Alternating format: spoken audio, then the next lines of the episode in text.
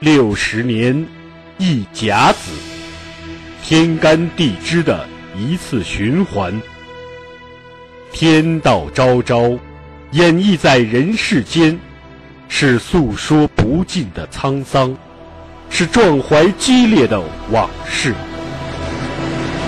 回首历史，每个政权开国的六十年，都是跌宕起伏、动人心魄的六十年。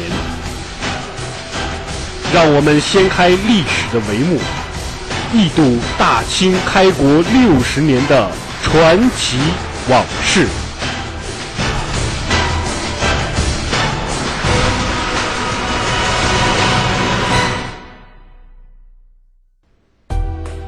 本系列由图书《清朝开国六十年》作者王汉卫授权播出，该图书已由齐鲁出版社出版发行。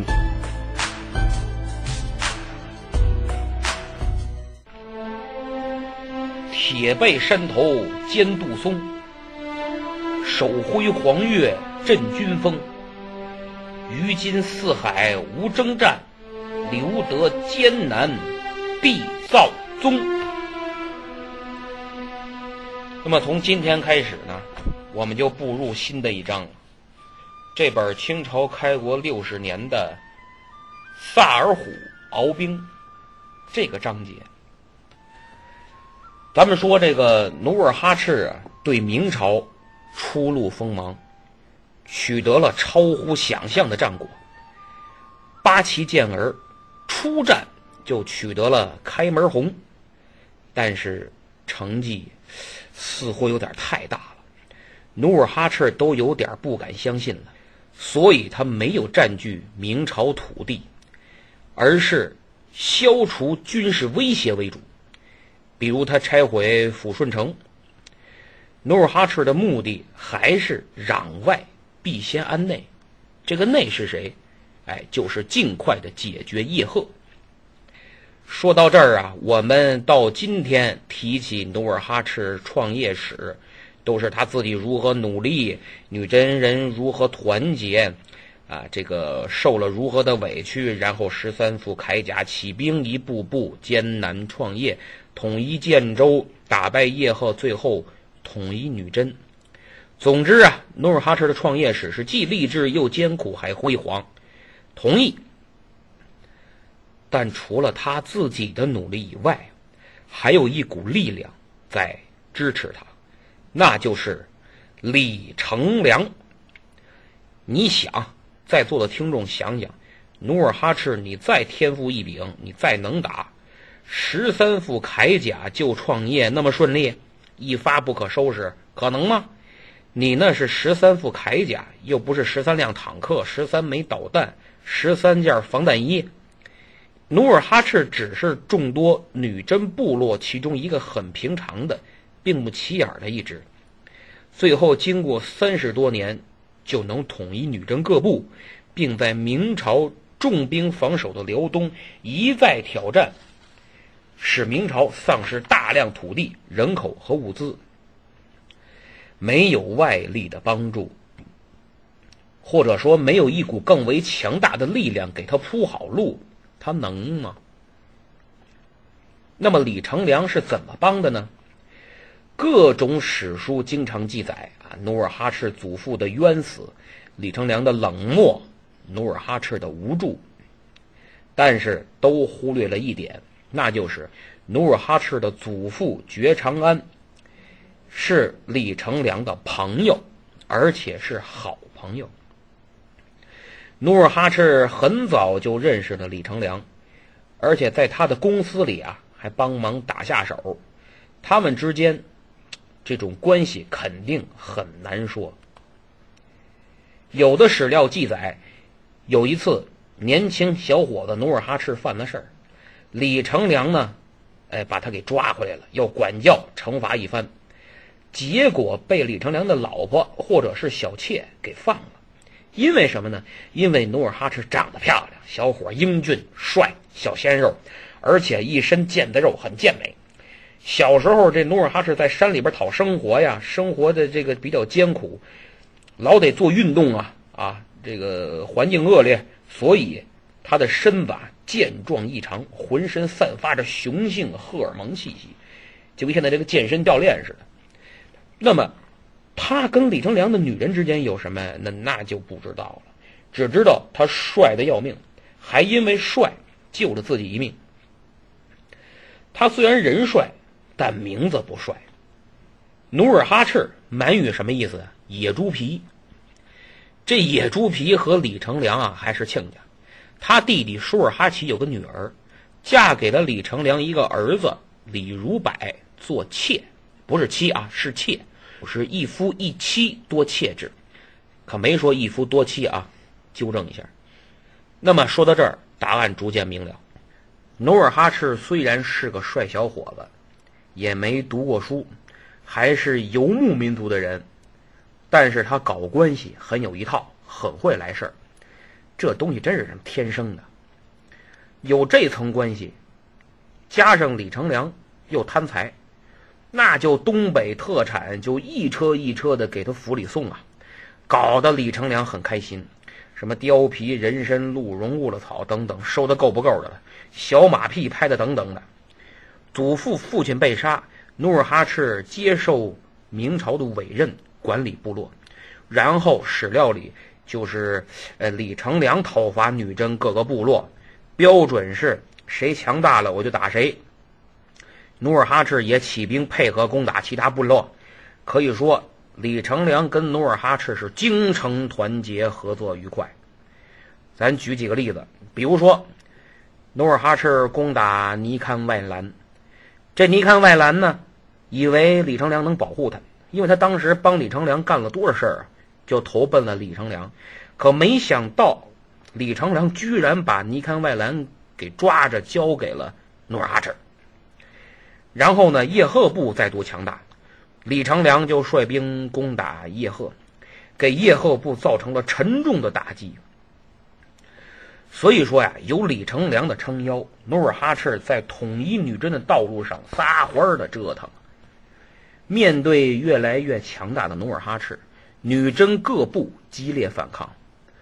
那么，万历二十一年九月，叶赫部联合女真、蒙古等九大部落攻击努尔哈赤，史称古勒山之战。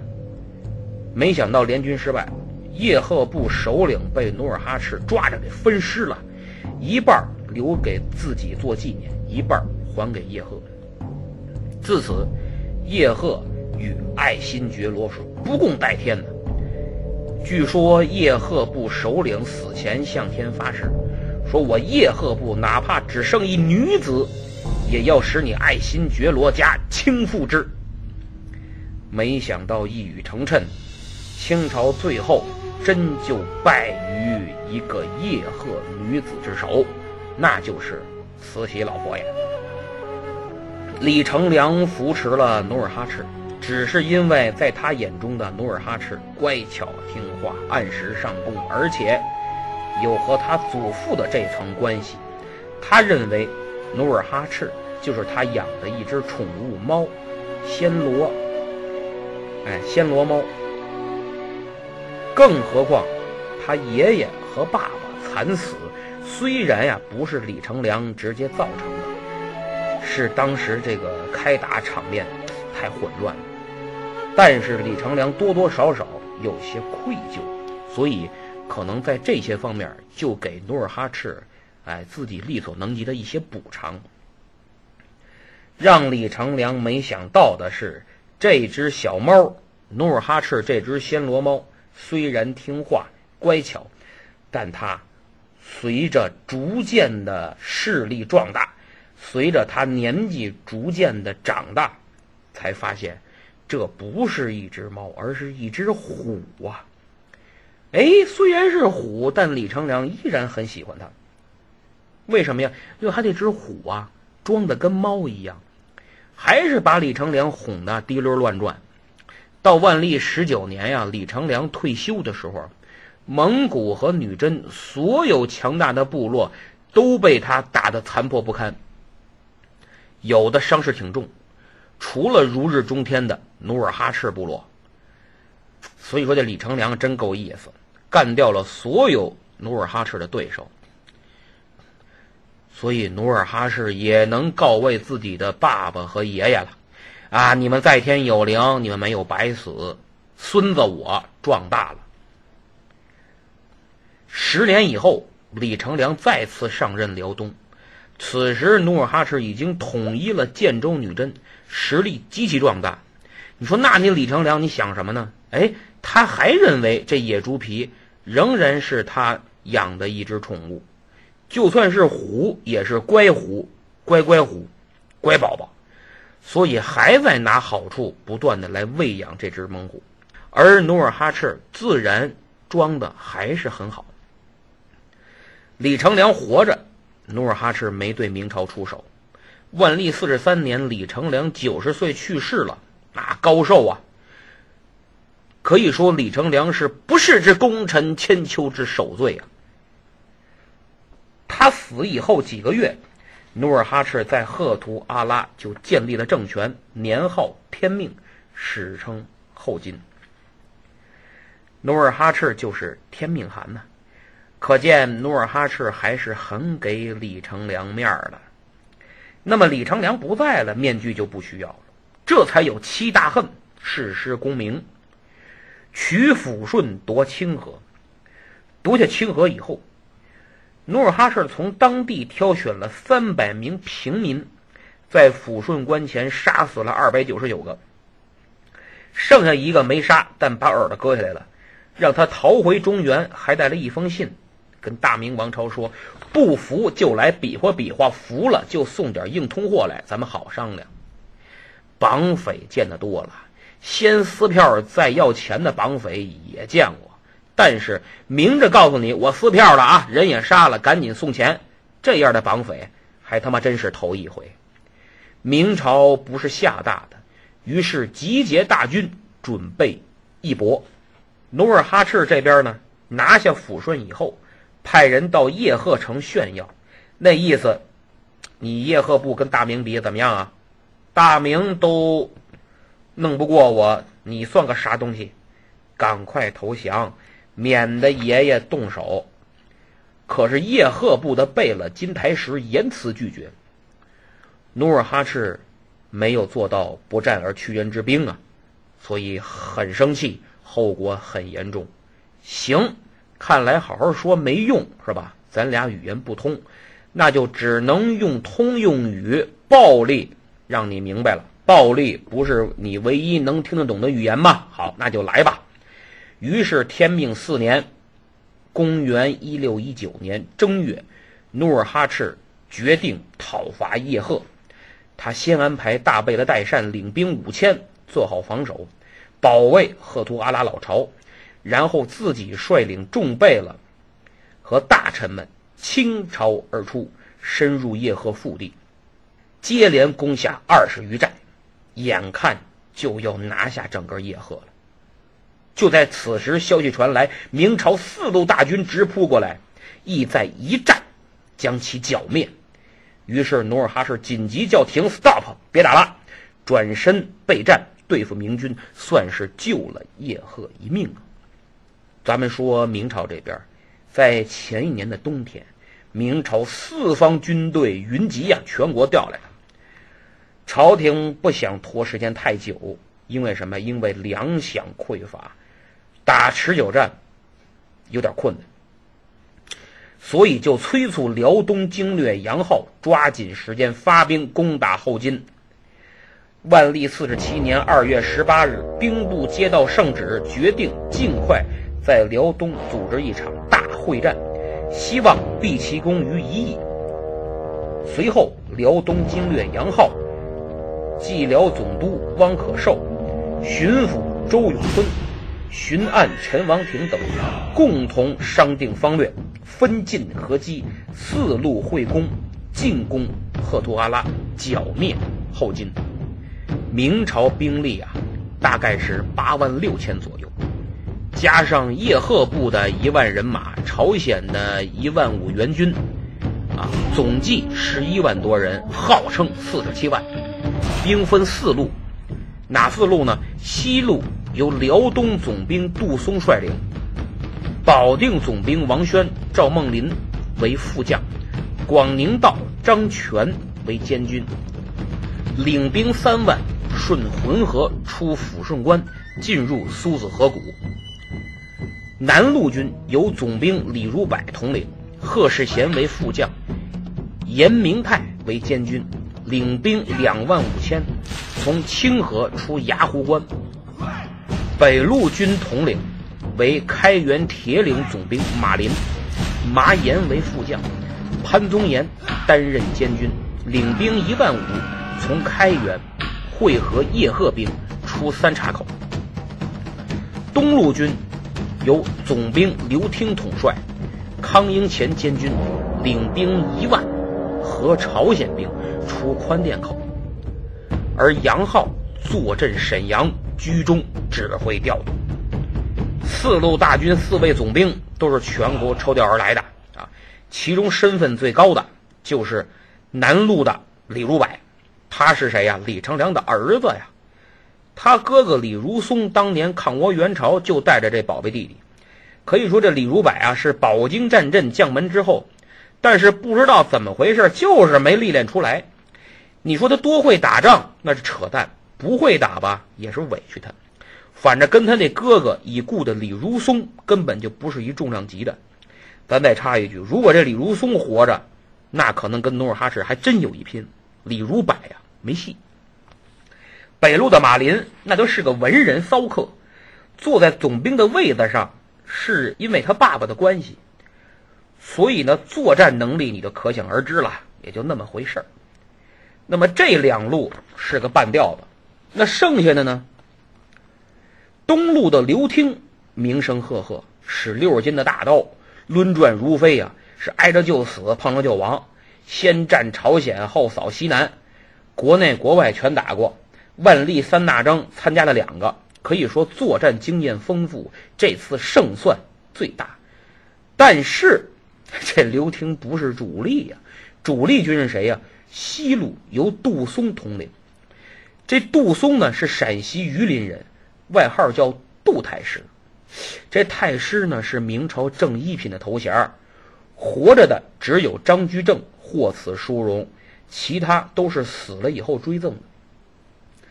那么他这个太师显然就不是朝廷封的。他当年镇守边关的时候啊，极其生猛，经常主动出兵攻打蒙古，前后百余次无一败绩，蒙古人都怕他呀，给打怕了。听说明朝太师这官儿最大，就管他叫太师。那么这个杜松人猛，长相也猛，因为常年冲锋肉搏啊，脸上都是疤痕，往那儿一站。让你一看，你就打哆嗦。然后这人呢，脾气还特大，感情用事，曾经因为生气赌气呀，削发为僧了。后来呢，气儿消了，想明白了，又还了俗了。前不久在辽东吃了亏，打了败仗，居然要自杀。好不容易给拦下来了呢，结果一把火把军需库给点了，论罪被赶回老家了。这次呢，重返辽东。脾气一点没变，一到部队就鸡毛的喊叫的，我来就行了，用不着你们，我活捉努尔哈赤啊！所以说，你说这四路明军就刘挺还靠点谱，其他都什么人？还有那个辽东经略杨浩，提起他我就来气，就为明朝可惜。他是先拜日本，再输女真，你说他是祸害吧，有点委屈。但说他成事不足，败事有余，一点不冤枉。当年二次抗倭援朝就是杨浩去的，结果遭受重大挫折，回朝以后消停了好一阵子。本来他这宦海生涯呀也就完了，挺好。可是这家伙工作能力不行吧？拉关系是一把好手，琢磨事儿不行，那么琢磨人真高，一步一步又起来了。加上这杨浩呢，很圆滑，老好人儿。所以呢，又没得罪什么人，消停一阵子之后，就东山再起了。不过，咱话又说回来，你当时放眼整个朝廷，指挥如此空前规模的集团会战，朝廷里这些武将打过仗的本就不多，资历老的你扒拉扒拉也就杨浩了。老爷子当时啊，最少也六十了，还曾巡抚过辽东。所以呢，除了他，好像也没别的选择了。那么这场战争的结果呢，也就没得选择了。万历四十七年二月二十一日，杨浩坐镇沈阳，下令出兵，萨尔浒大战就此拉开了帷幕。